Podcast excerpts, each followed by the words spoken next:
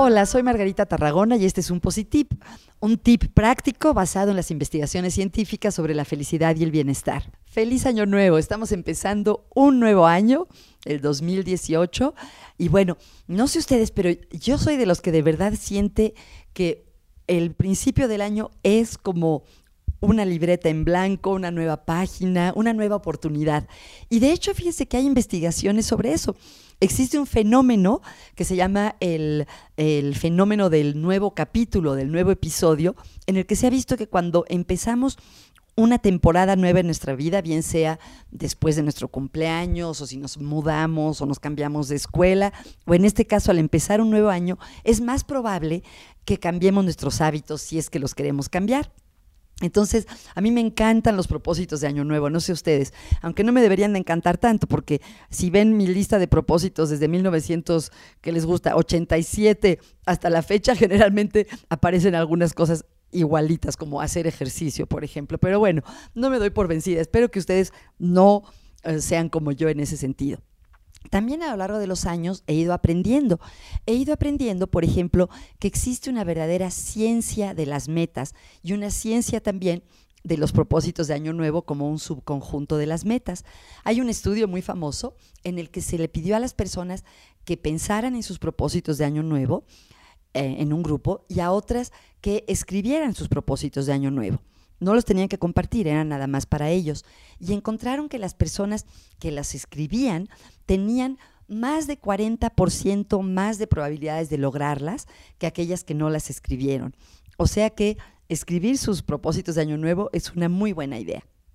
Hoy quería compartir con ustedes algunos de los hallazgos de investigación que nos pueden ayudar a establecer nuestras metas para el año próximo. Una importante es no ponernos demasiadas metas.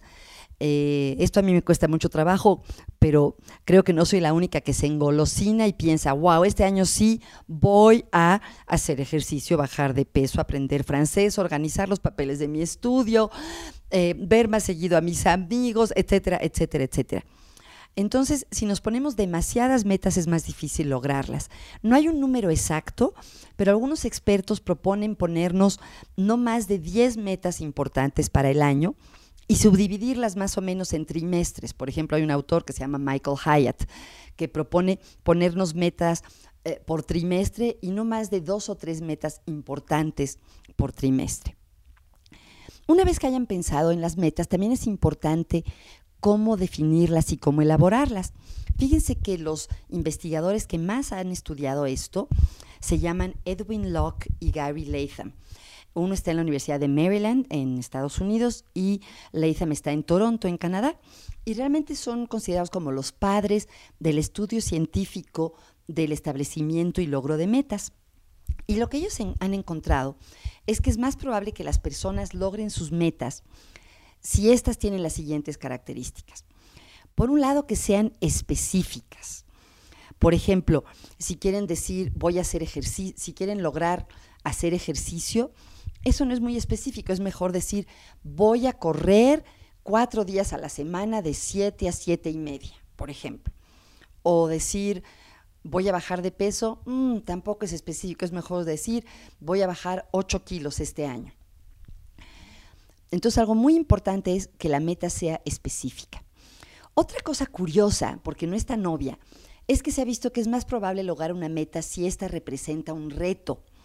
Eh, Caroline Miller, una autora que me encanta, además de que es una gran coach y una buena amiga mía, ya les voy a recomendar su libro, por cierto, em, ella dice que las mejores metas son las que están un poco más allá de la punta de nuestros dedos, es decir, algo que a lo mejor podemos alcanzar, pero realmente tenemos que estirarnos para alcanzarlo. Si la meta es algo demasiado fácil, no nos motiva tanto como si es algo que tenemos que esforzarnos por lograr, pero que podemos lograr. Entonces, por ejemplo, eh, si te gusta correr, aunque parezca increíble, es más probable que logres poner, eh, lograr tu meta de correr una, carrera, una carrera de 10 kilómetros que una de 5 kilómetros. Entonces es importante ponernos metas, como a veces dicen, que nos saquen de nuestra zona de comodidad o de nuestra zona de confort y que sean metas más o menos difíciles, difíciles de lograr. Otro aspecto muy, muy importante que se ha investigado es que es más fácil que logremos una meta si obtenemos retroalimentación sobre cómo vamos.